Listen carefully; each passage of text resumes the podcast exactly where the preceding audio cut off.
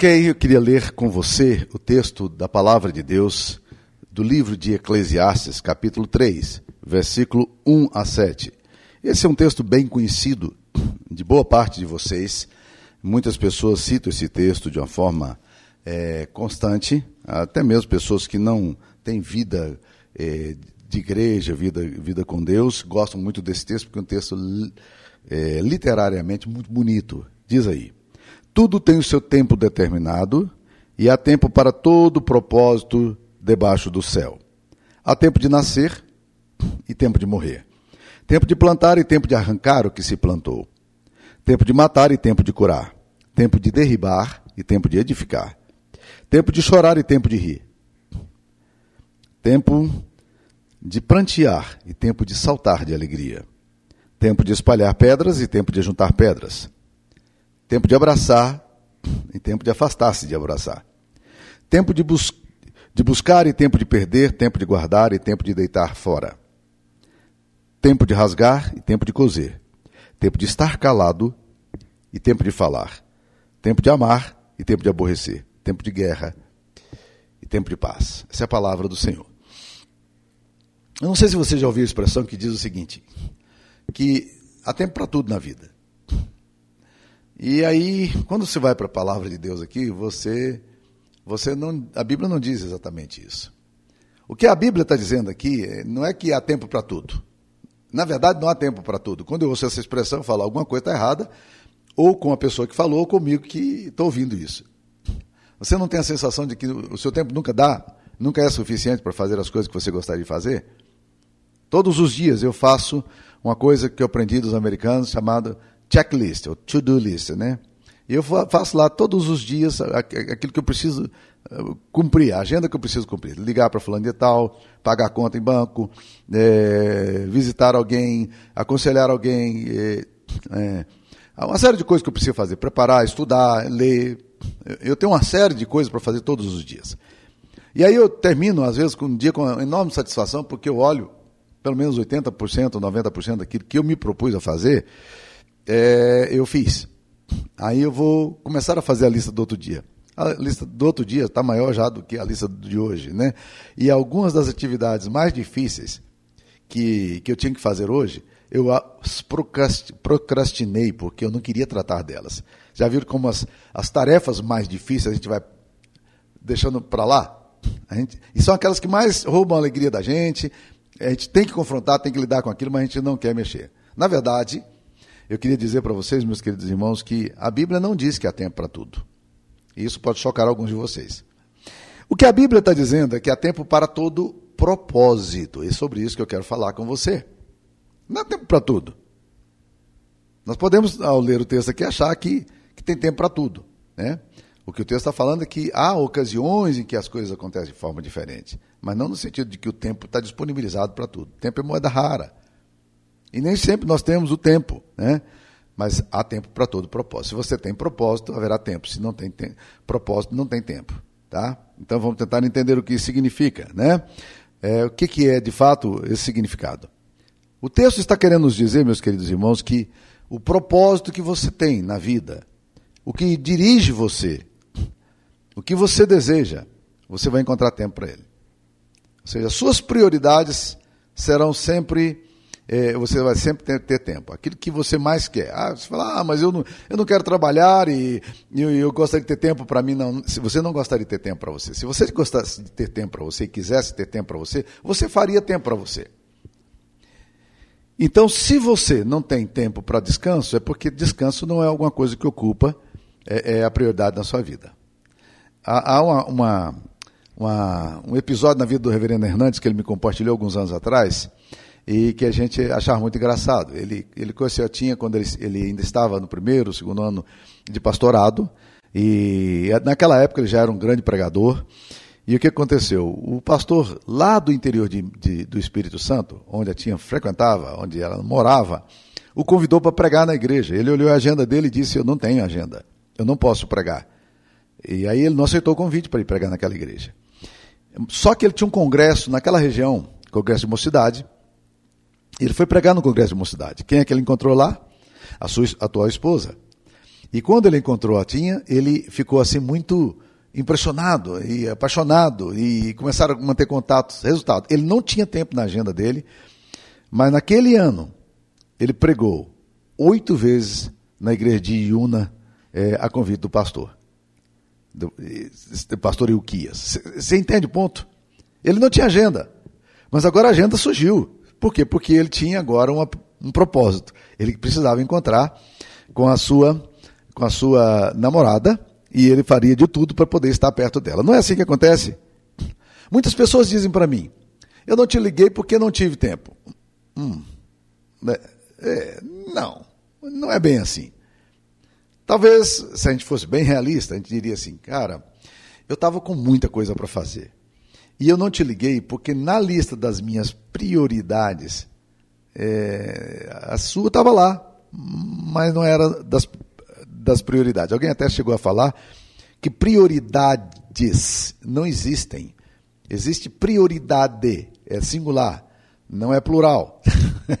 então, quando você diz eu não tive tempo, porque na verdade isso não era a coisa mais importante para você. Está tudo ok. Todos nós temos lista de prioridades, né? É, considere o seguinte: suponhamos que você é, tenha uma defesa de tese. Você está estudando e tal, e o seu tempo está para lá de escasso.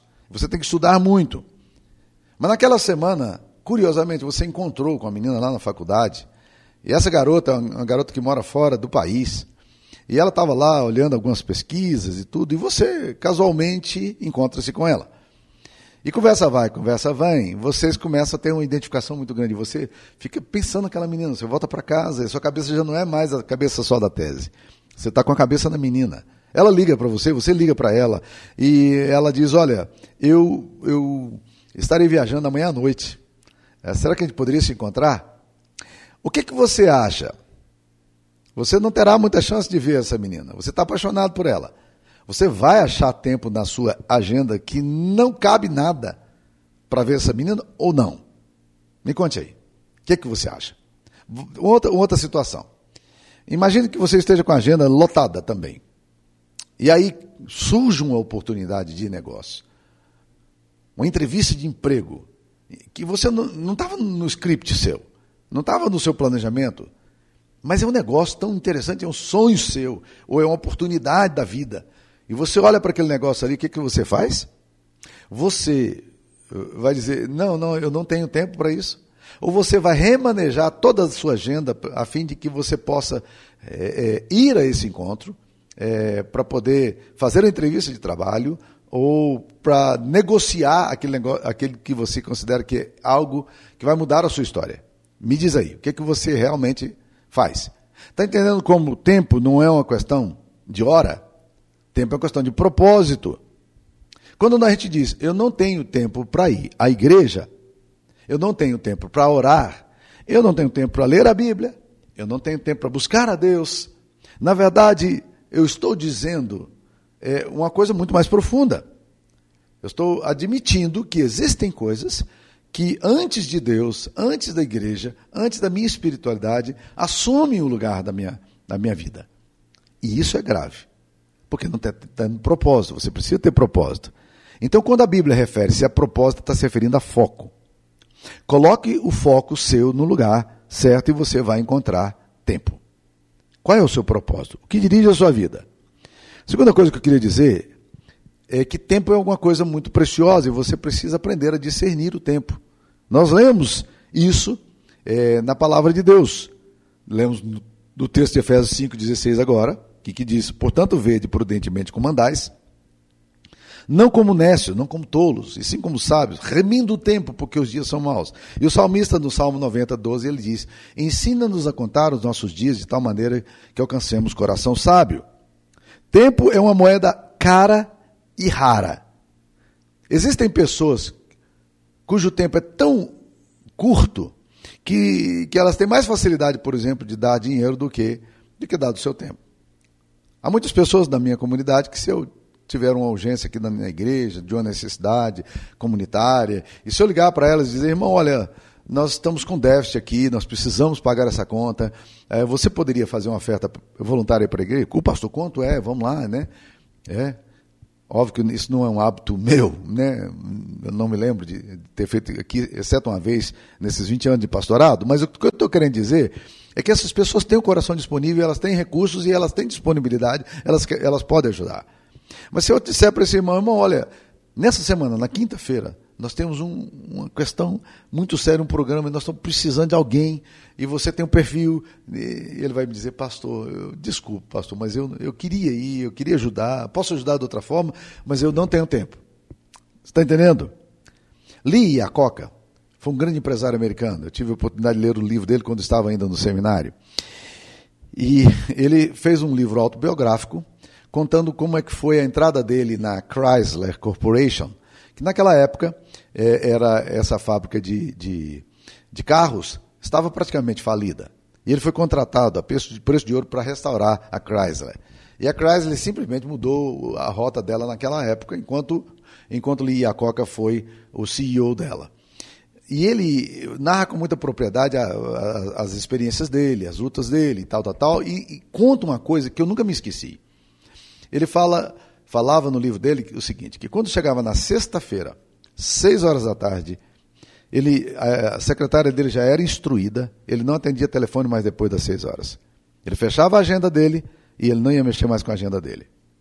Na sexta-feira à noite, sábado, ele ficava com seus cachorros, ia, ia curtir o jardim da sua casa, ia para a piscina, ia passear. É, no domingo também ele não fazia nada, tinha um almoço com alguém, família e ele só retornava à agenda dele no domingo às seis horas da noite. Aí ele abria a agenda, aí ele ia nas informações que ele tinha, nos contatos que ele precisava fazer, já marcava alguns com a secretária e, a, e a, organizava a agenda dele. A pergunta é: como é que um homem tem uma agenda tão complicada consegue fazer isso? É prioridade. É prioridade. O N Cordeiro chega a sugerir o seguinte: que você deveria fazer a sua agenda não a partir das atividades que você tem que desempenhar, mas que você deveria fazer a sua agenda a partir das folgas, das férias, dos, das viagens que você precisa fazer com a família e para ver a sua família, seu pai, sua mãe e assim por diante. Isso, de certa forma, tem me desafiado, porque tempo é exatamente isso. O Dr. Gordon MacDonald é, é, escreveu um livro maravilhoso que, de, cujo título é Põe em Ordem Seu Mundo Interior. E ele faz uma afirmação fantástica no livro dele sobre tempo. Ele diz o seguinte: que tempo mal organizado perde-se no círculo de pessoas de influência que você tem. Então, se você não organiza a sua agenda, o que acontece? Uma pessoa vai chegar e vai jogar a agenda para você. E ele até conta uma história interessante, eh, não sei se dele ou de outro pastor, que foi procurado por uma pessoa da igreja e disse assim: Pastor, eu precisava muito conversar com o senhor hoje. Já viu esse negócio? A pessoa está com um problema no casamento, ela precisa muito conversar, mas ela só tem hoje às, às 11 horas da noite para conversar com você. Ou seja, que ela não prioriza nada para organizar a vida dela. Você tem que organizar. Bem, o pastor é, ouviu a história da mulher e disse: Olha, querida, hum, me desculpe, mas hoje eu não posso. Eu, eu tenho um compromisso hoje, um compromisso marcado há bastante tempo e eu não posso estar com você hoje. Né? Mas se você quiser, eu posso marcar contigo na segunda-feira a gente pode sentar lá e conversar. Não, segunda-feira estou ocupado, não posso, tal, tal, tal. Ela ficou visivelmente magoada. Mas a mágoa dela se tornaria ainda maior, porque ela vai ao shopping à noite. E quem é que ela encontra no shopping à noite? O pastor da igreja dela andando, indo ao cinema com a, com a esposa dele. Aí ela olha, ela se, se aproxima, e agora, óbvio, ela não ia deixar essa oportunidade de se perder. Ela virou para o pastor e disse: Ué, pastor, o senhor falou que tinha um compromisso hoje e que não podia me atender. Ele olhou para ela e disse: Minha irmã, o meu compromisso era o compromisso de ficar com minha esposa. Eu tinha agendado isso. E na verdade eu estou fazendo isso, sabe para quê? É, é porque eu, amanhã não tenho que procurar alguém para me ajudar no meu casamento. Percebe como, como esse negócio de tempo é um negócio muito importante, que a gente precisa aprender a discernir o tempo, usar bem o tempo. Nós precisamos fazer isso. Muitas pessoas não consideram importante uma agenda com filho, com familiares, com esposa, com amigos. Mas se você não organiza a sua agenda, outros farão, outros organizarão para vocês. Vamos botar a agenda para você. Terceira coisa que nós precisamos entender, e é o que esse texto tenta mostrar. Talvez seja o cerne desse texto aqui. Os tempos mudam. As estações refletem diferentes tonalidades. E nós precisamos aprender a lidar com essas mudanças. O texto aqui está falando, olha, gente, há tempo de nascer, há tempo de morrer, há tempo de plantar, há tempo de colher, há tempo de, tempo de chorar, há tempo de rir, há tempo de plantear, há tempo de espalhar pé. Há tempo. As estações mudam. A vida não é retilínea. A vida não é assim, uma, uma linha só. Ela sofre variações. Às vezes uma variação de depressão, às vezes uma variação de tristeza, de enfermidade, de luto, de, às vezes de grande alegria, de bons negócios, de, de sucesso, de, de enamoramento, de paixão. Você está entendendo? A vida trabalha em ciclos. A Bíblia não, não está dizendo que há tempo para tudo, mas está dizendo que há ciclos na vida e que a gente precisa aprender a discernir esses ciclos.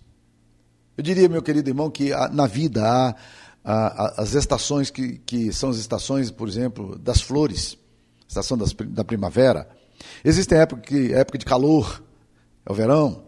Existe época de outono, parece que tudo está ficando cinza, as folhas estão caindo. E existe época de inverno, quando a neve cai, quando o frio chega, quando o acolhimento e recolhimento tem que ser necessário. A vida ela tem ciclos e a gente precisa aprender a discernir o tempo nesse, nesses ciclos, nessas estações. Perdas e ganhos fazem parte da vida. A gente se assusta quando essas coisas acontecem. Quando a enfermidade chega, quando o luto chega. Existe tempo de celebração, mas existe também tempo de luto. A vida passa por ciclos. Leonardo Boff, num maravilhoso livro, artigo dele chamado Sobre Lutos e Perdas, ele relata a dolorosa experiência de perder uma irmã querida, caçulinha da família, uma família grande, quase 10 pessoas, perder a irmã de 34 anos dando aula para pré-adolescentes numa sala de aula. Ela teve um aneurisma e morreu na frente dos alunos. Negócio mais dolorido, né? E ele disse que daí para frente ele começou a desenvolver alguns sintomas muito pesados. A saúde dele muito debilitada. Ele desmaiava sem razão. Mas ele conta que um dia sentou com o irmão dele, o, o, o Clodovis Boff, e eles começaram a lembrar da irmã.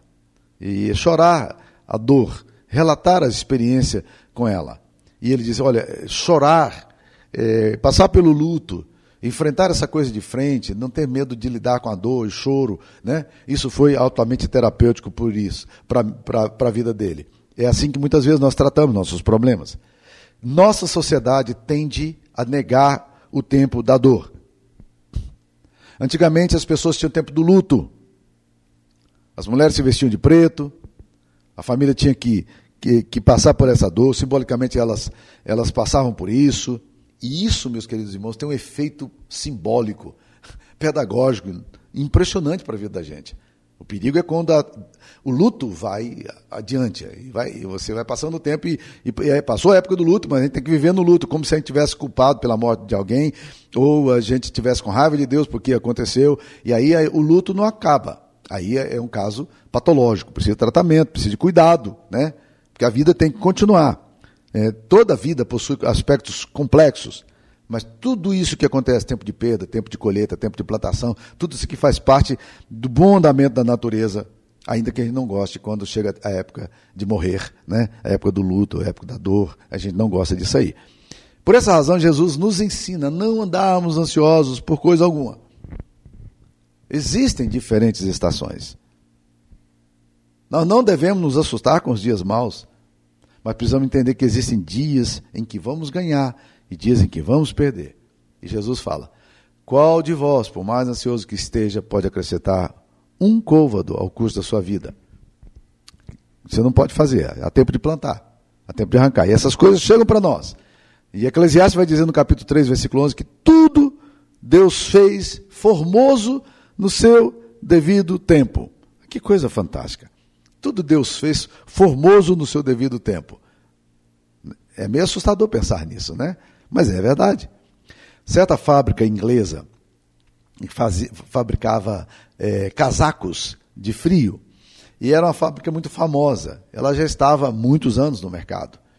E depois de várias, vários reveses, eles colocaram um, um, uma, um tagzinho que vinha dentro do, do do casaco, aqui ao lado do bolso, né, que as pessoas podiam ler.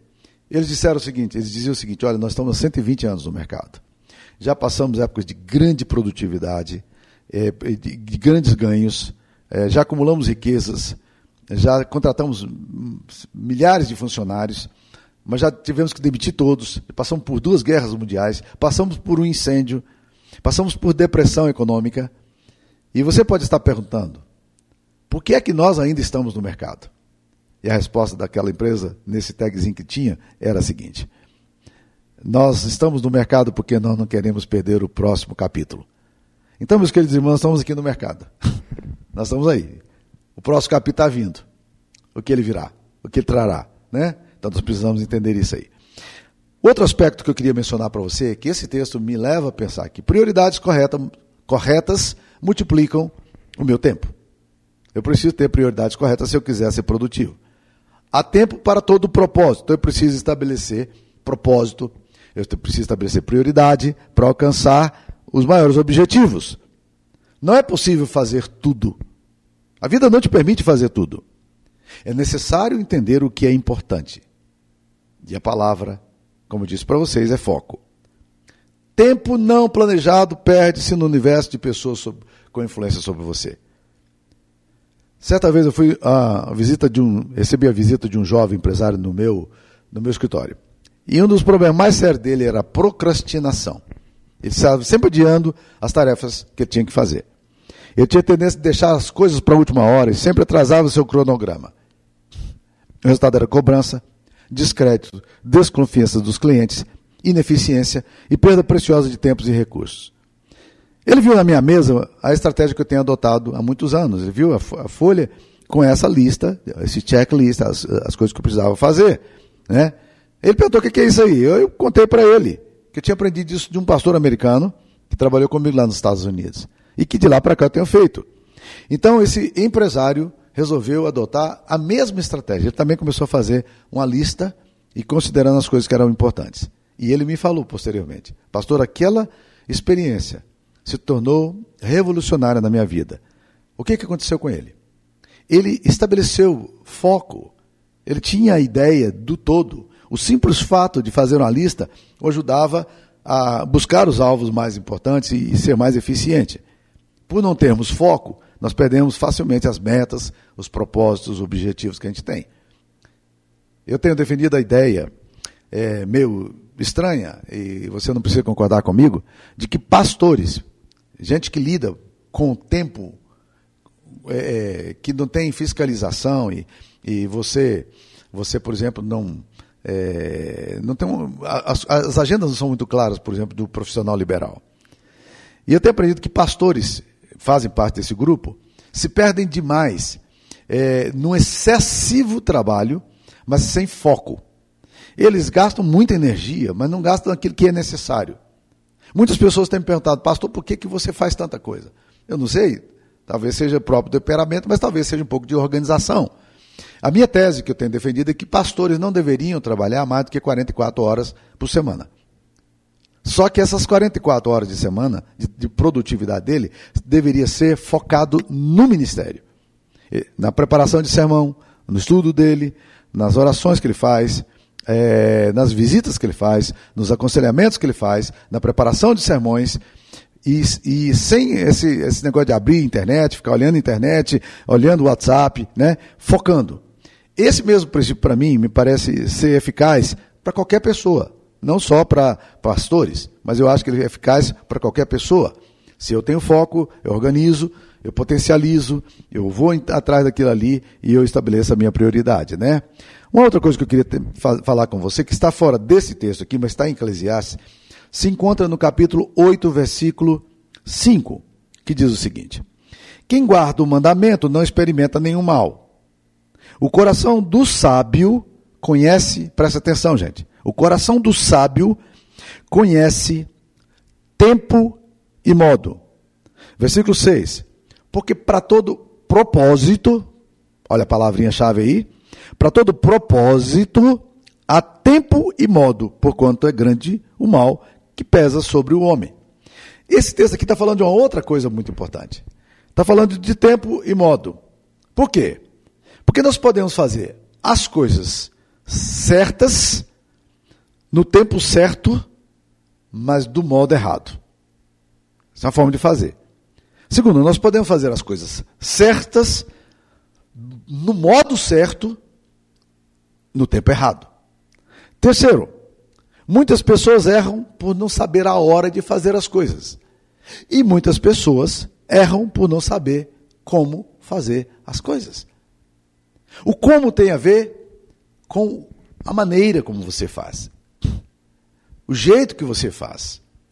Falar, por exemplo, com alguém às vezes não é o que você diz, mas o como você diz. Então, na vida, com o tempo também, meus queridos, nós precisamos aprender essa questão do como fazer. Segunda coisa, a questão do tempo. Às vezes a gente fala as coisas certas na hora errada. Às vezes a gente faz um comentário inapropriado para um grupo, um, um comentário certo para um grupo inapropriado. Conhecer tempo e modo é um negócio desafiador. Muitos casamentos estão em crise exatamente por isso, porque dizem, às vezes, as pessoas certas, mas do modo errado. Quando ambos estão nervosos, defensivos. A tendência natural da pessoa, quando ela está nervosa, é não ouvir, o tempo não está bom. Mas ela blinda, ou ela resiste. Ela vai reagir com raiva, com irritação, ou com amargura, e vai usar todas as armas, vai negar, porque não tá, o ambiente não está bom para confissão, para arrependimento, porque eu quero confrontar. O que foi dito é certo, mas foi dito da forma, na, na hora errada. Né? Existem coisas que são corretas, ditas na hora certa, mas na forma errada. Há coisas que são ditas na hora errada, ainda que de forma correta. Em qualquer uma dessas situações, a comunicação vai falhar.